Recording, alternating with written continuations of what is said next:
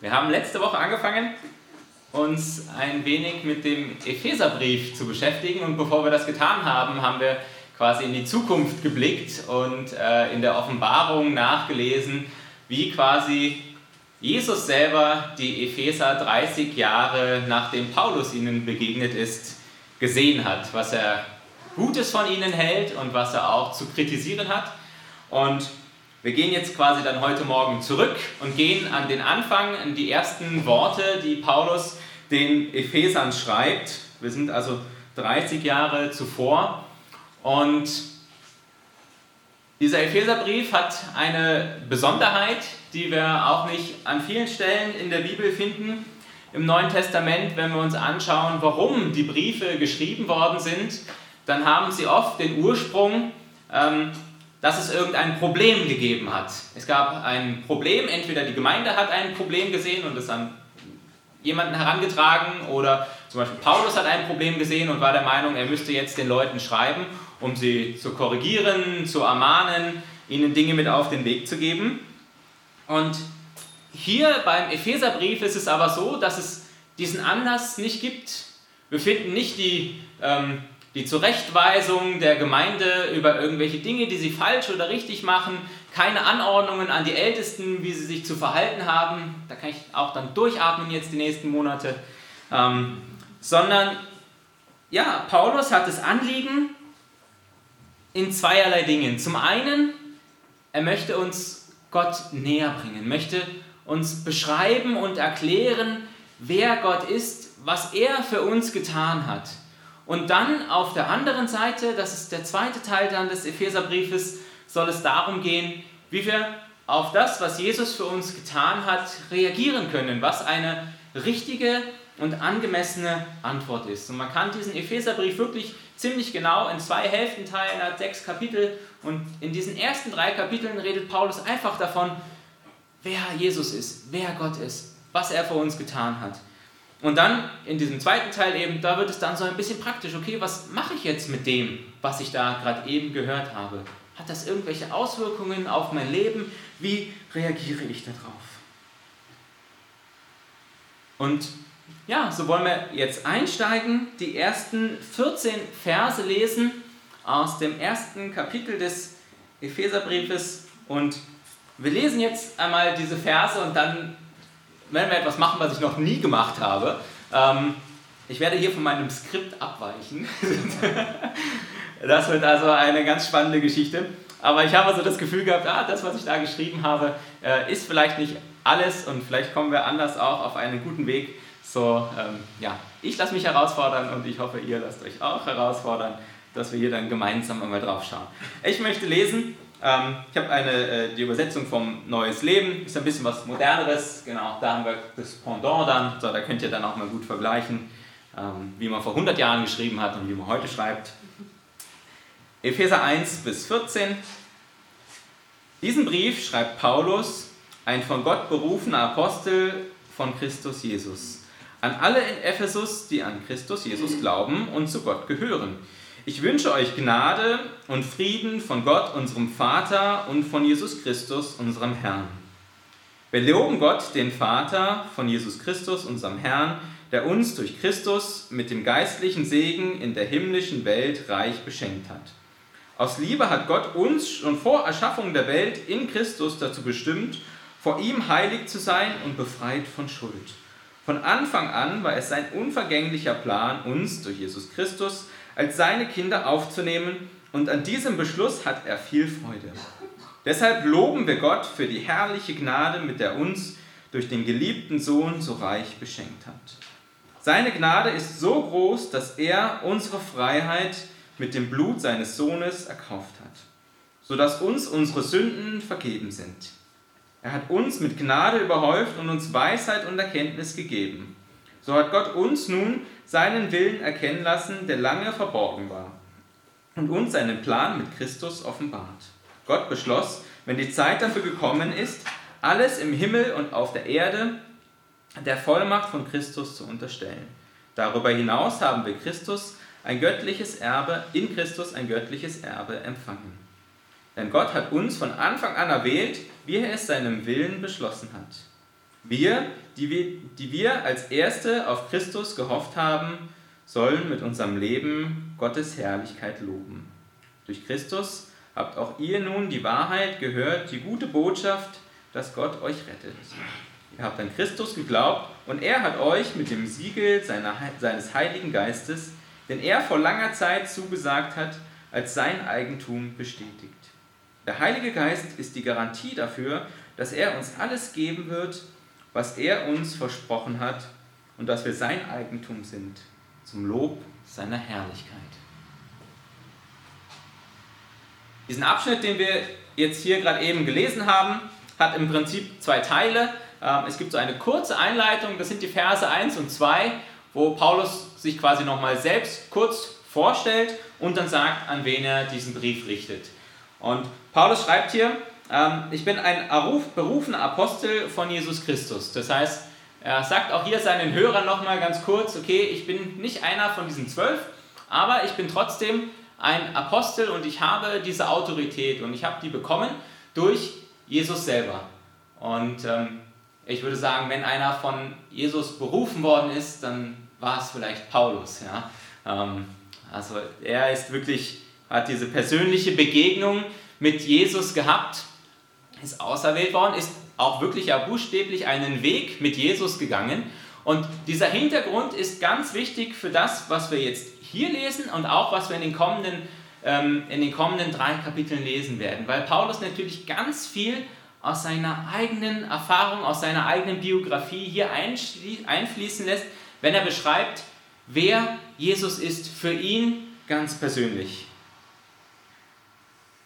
Und dann, genau, er sagt noch, an wen richtet er sich hier? An die Gemeinde in Ephesus. Aber ich glaube, ich habe es letzte Woche schon gesagt, dass, ähm, und so ist es mit vielen Briefen des Neuen Testaments gewesen, dass die durchaus nicht nur bei dieser einen Gemeinde geblieben sind, sondern dass sie auch äh, rumgereicht worden sind, dass sie andere Empfänger auch gefunden haben und wie so eine Wanderbotschaft dann weitergegeben worden sind, ganz einfach, weil man ja auch nicht so viel gehabt hat. Ja, das war ein kostbares Gut, wenn hier Paulus etwas zu sagen hat und das ist nicht in Ephesus geblieben und das ist es ja bis heute nicht. Ähm, diese Worte, die Paulus schreibt, sie haben ihren Weg gefunden schlussendlich bis hierhin heute Morgen zu uns. Das heißt, wenn da steht, ich Paulus schreibe an die Epheser, dann dürfen wir das genauso auch für uns in Anspruch nehmen, was Paulus hier schreibt.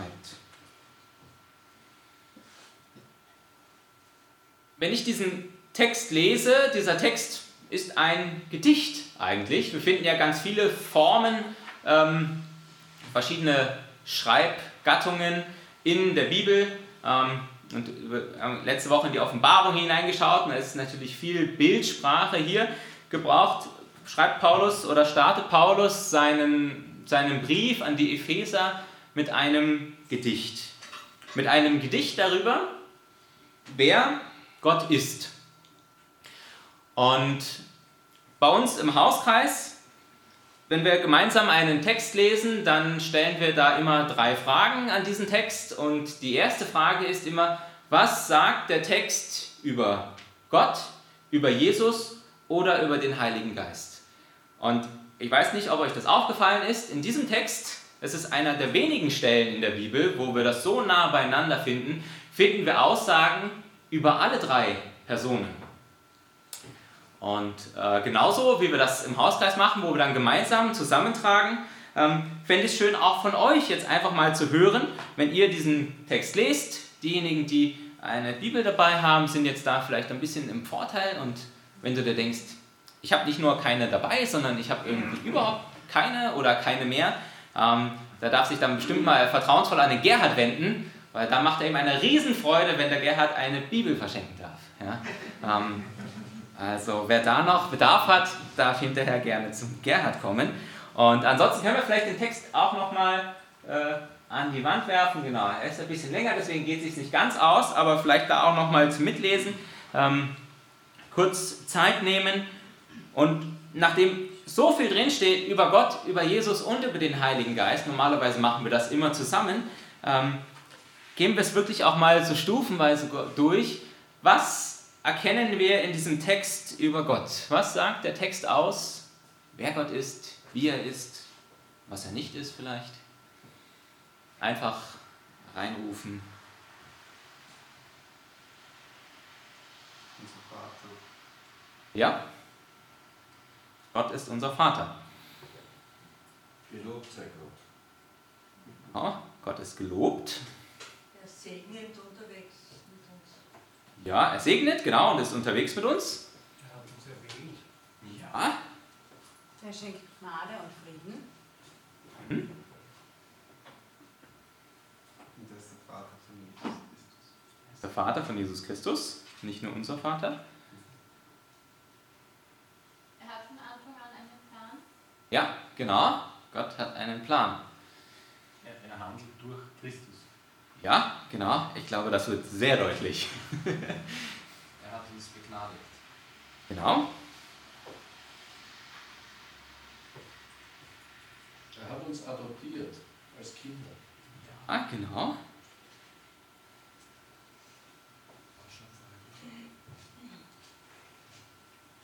War schon vorherbestimmt? Also hat schon jemand gesagt vorherbestimmt? Mhm. Gott hat Dinge vorherbestimmt, ja. Und er hat uns das mitgeteilt. Genau, Er hat das alles in Liebe gemacht. ja.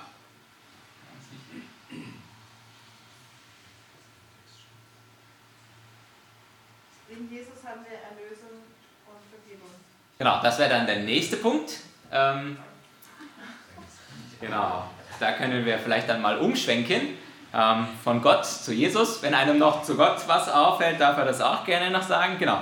Was lernen wir in diesen, äh, sagen wir mal, ja, zwölf Versen über Jesus? Ich glaube, es kommt fast in jedem Vers Jesus oder Christus vor. Ähm, ich glaube, wir können viel rausziehen. Er ist Herr. Ja, In ihm hat er uns erwählt. ja, durch Christus. Ja.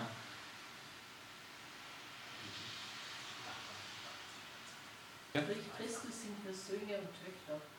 Genau, durch Christus sind wir Söhne und Töchter. Wir haben die Erlösung durch sein Blut. Ja. Erlösung durch sein Blut, ja, Das Gleiche. ja, Durch ihn haben wir die Vergebung der Sünden. Genau.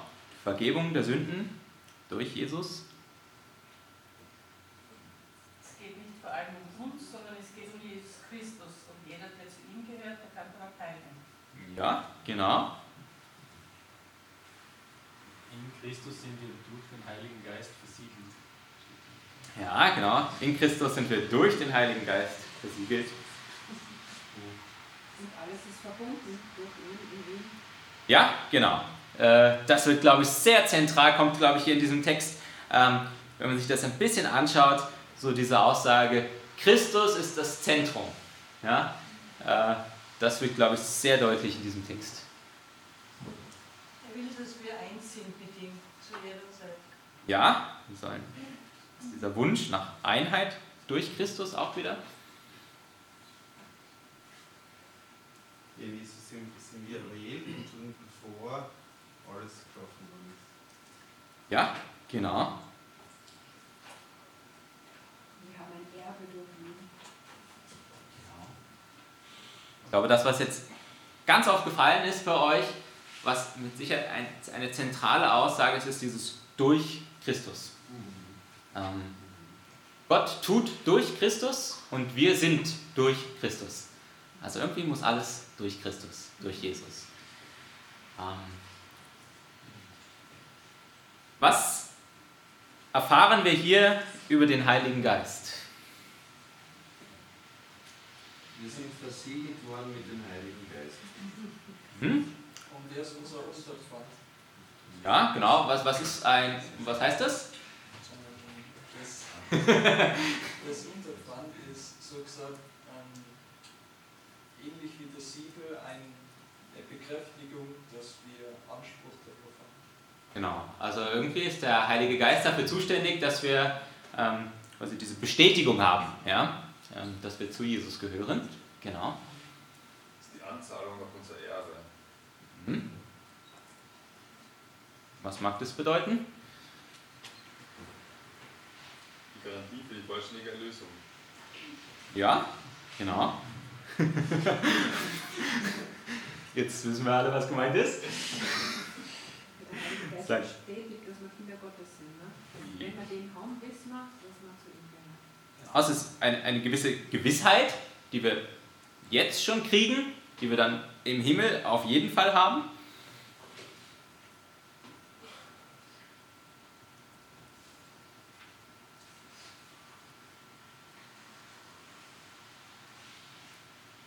Ich würde sagen, der Heilige Geist ist auch, ähm, auch mit dem, was ihr jetzt gesagt habt, es macht so eine, eine Brücke deutlich, dass äh, ja, uns das versprochen wird, was wir in Ewigkeit bei Gott haben, hier schon beginnt.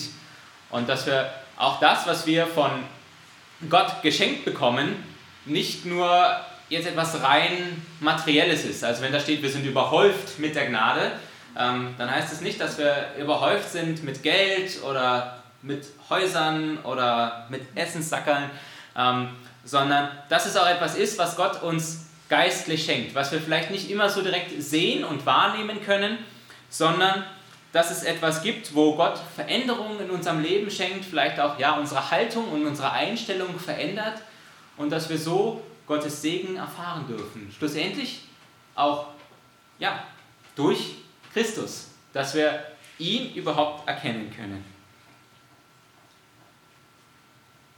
Man könnte vielleicht sagen, diese Punkte bezeichnen das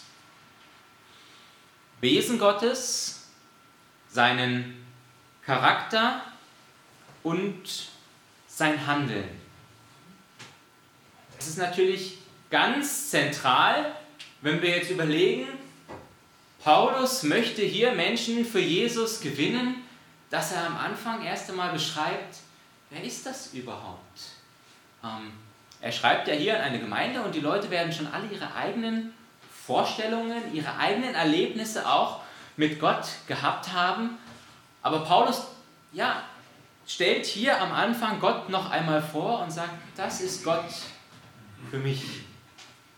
Und das ist das, wie ich Gott kennengelernt habe, wie ich ihn wahrnehme. Das ist das, was ich schlussendlich, vielleicht auch theologisch gesprochen, von Gott verstanden habe.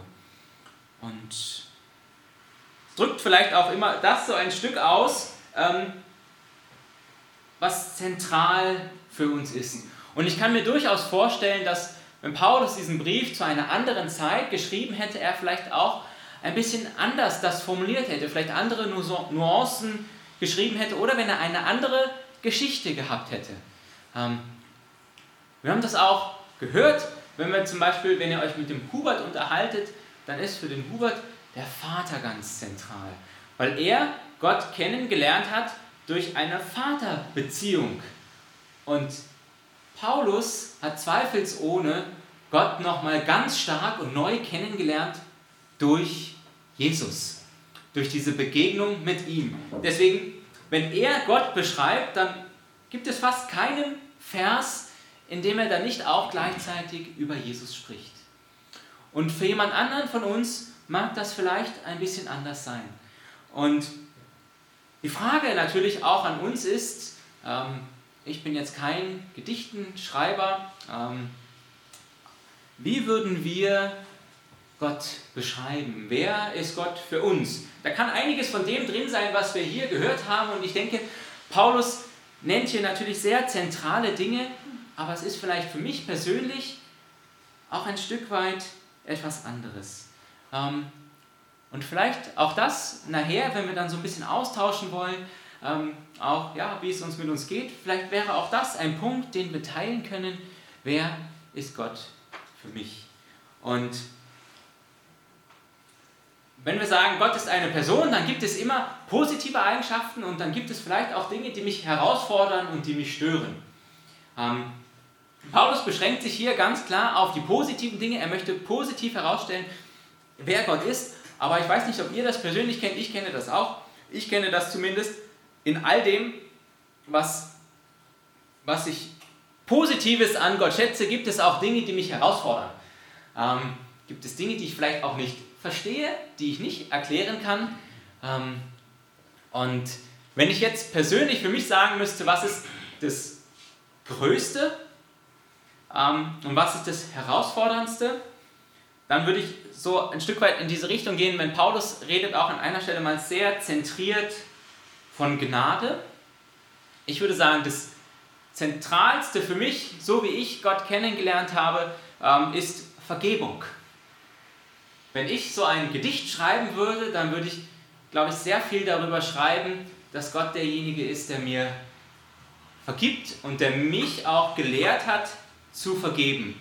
Und auf diese Weise anderen Menschen ganz neu zu begegnen. Viele Beziehungen auch heil gemacht hat, mir hilft, Beziehungen auch bestehen zu lassen, die ich sonst vielleicht schon abgebrochen hätte, oder wieder neu Kontakt zu Menschen aufzunehmen.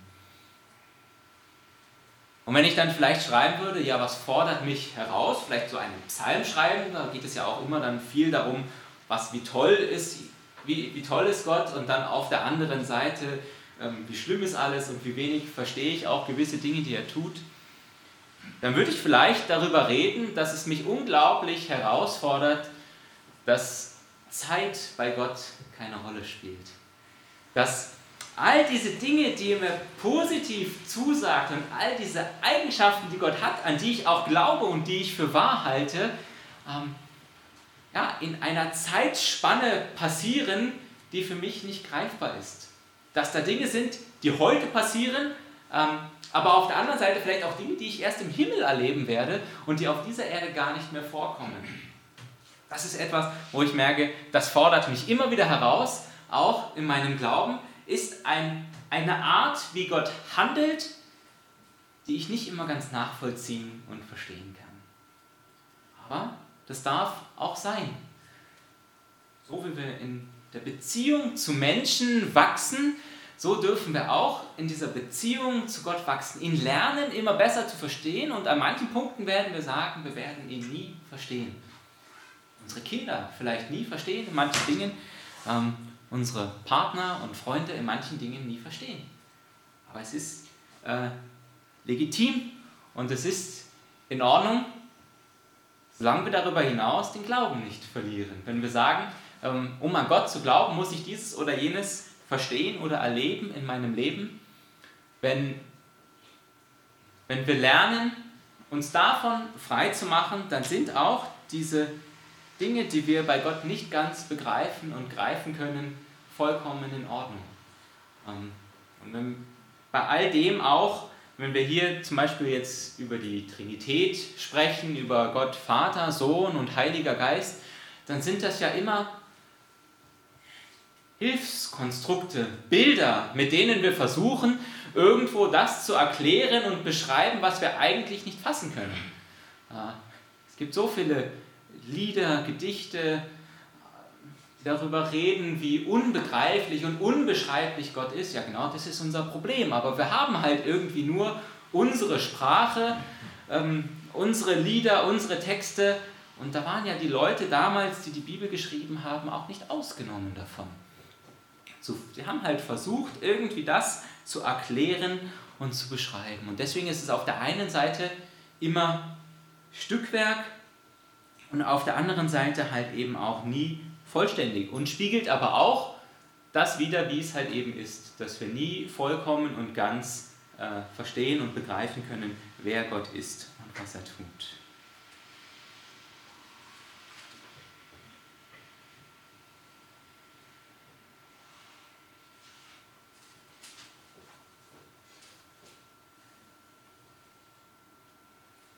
Die zweite Frage, die wir uns stellen, wenn wir im Hauskreis so einen Text betrachten, ist die, ähm, was dieser Text über den Menschen aussagt. Das ist vielleicht spannend. In den meisten Texten, die wir lesen, wenn wir diese Briefe lesen, und das hat eben damit zu tun, dass sie oft davon handeln, dass irgendjemand Probleme gemacht hat und Paulus jetzt darauf reagiert, in den meisten Fällen finden wir sehr viele Anweisungen darüber, wie wir Menschen uns verhalten sollen ähm, und gar nicht so viel über Gott.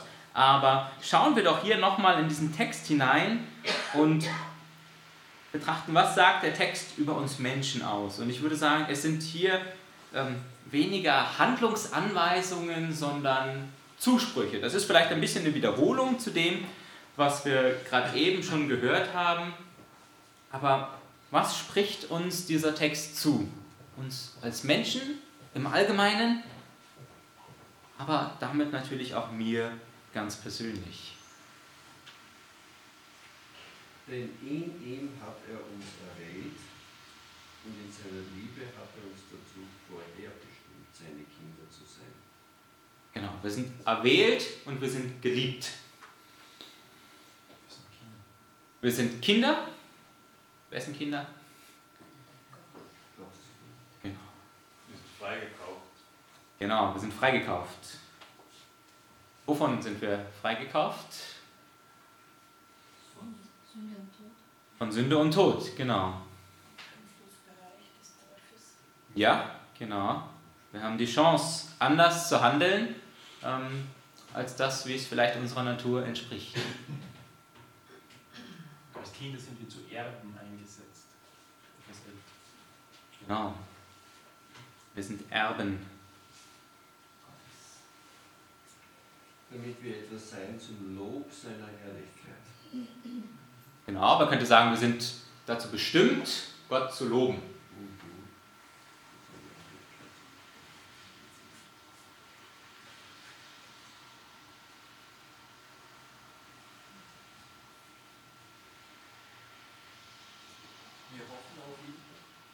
Ja, genau. Wir sollen hoffen. Ähm, das nicht müde auch, das zu betonen. Ich weiß nicht, ob ich das letzte Woche auch gesagt habe, dass diese Hoffnung, ähm, die wir haben, halt eben nicht das ist, wie man normalerweise in unserem Sprachgebrauch dieses Wort Hoffnung benutzt. Eigentlich dieses, ja, vielleicht haben wir heute Morgen gehofft, dass das Wetter schön wird und es nicht regnet diese Hoffnung ist enttäuscht worden. Wir haben es nicht genau gewusst. Ja? Ähm, so, das, das Hoffen auf das Wetter, das impliziert, dass wir es nicht wissen. Es ist eine Ungewissheit und jetzt würden wir uns wünschen, dass die Dinge passieren, so wir hoffen, dass etwas eintrifft oder nicht. Das ist das, wie wir normalerweise dieses Wort Hoffnung gebrauchen. Aber wenn die Bibel von Hoffnung spricht, dann ist es eine Gewissheit,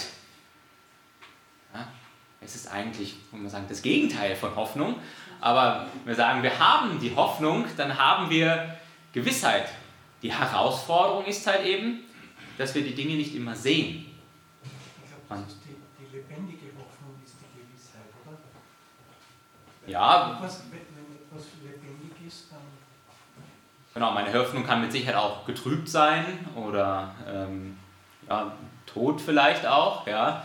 Äh, dann drückt es wahrscheinlich genau das aus, so wie wir es sonst auch kennen. Dann, ich bin mir nicht ganz sicher, ja, ist Gott jetzt da oder nicht? Ist er für mich? Ähm, sind meine Sünden vergeben oder nicht? Wenn ich jetzt sage, ja, ich, ich hoffe darauf, aber ich weiß es nicht ganz genau, ähm, dann drückt das genau das eben nicht aus. Ja? Es ist eine Gewissheit über das, was wir zwar nicht sehen, aber was doch da ist. Das ist es, wenn die Bibel von Hoffnung spricht. Die Hoffnung gründet sich ja auf Gottes Wort, auf seine und dass er treu ist. Ne? Genau. Das ist auch, ah, das ist noch etwas, was wir vorhin ähm, auch nicht, äh, äh, was wir da vielleicht noch nicht gesagt haben. In der Übersetzung hier aus der neuen Leben Bibel, da heißt es in Vers 13, durch Christus habt auch ihr nun die Wahrheit gehört. Gott ist die Wahrheit. Ja. Ähm, und genau, auf diese Wahrheit können wir unsere Hoffnung und unser Vertrauen gründen. Ja, das Siegel, das Hohn. Das Honor. Genau, wir sind versiegelt. Ja. Und äh, im, in, in der Antike war dieses Siegel, äh, das war ein Zeichen dafür, dass wir quasi, ein, dass du eine Zugehörigkeit hast. Ja. Ähm, das Siegel auf der Münze, das signalisiert, diese Münze gehört dem Kaiser.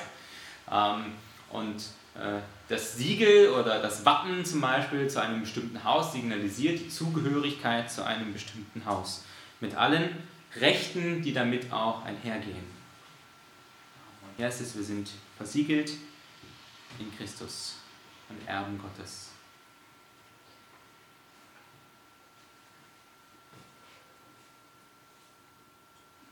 Am Ende kommen dann immer noch zwei Fragen, wenn wir betrachtet haben, was wir aus diesem Text von Gott gelernt haben und was wir über die Menschen gelernt haben. Diese Dinge sind vielleicht immer so allgemein.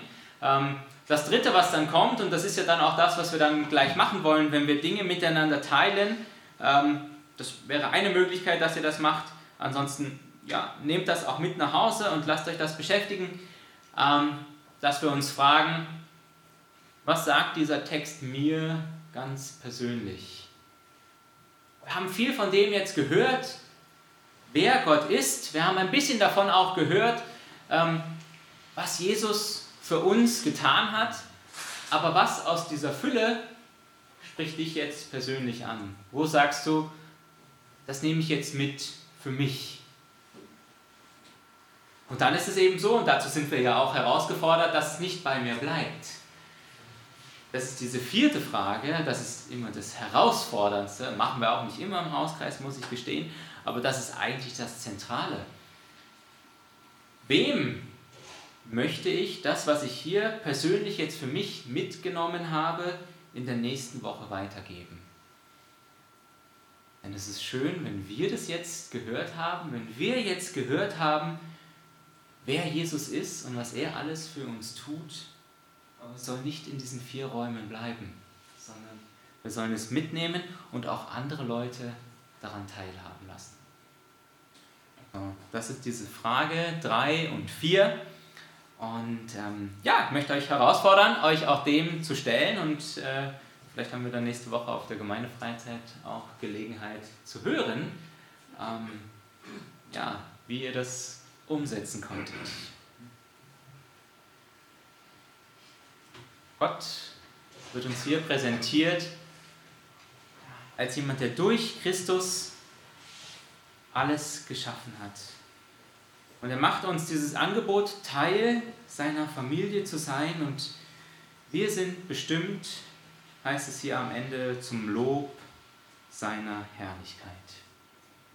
Amen.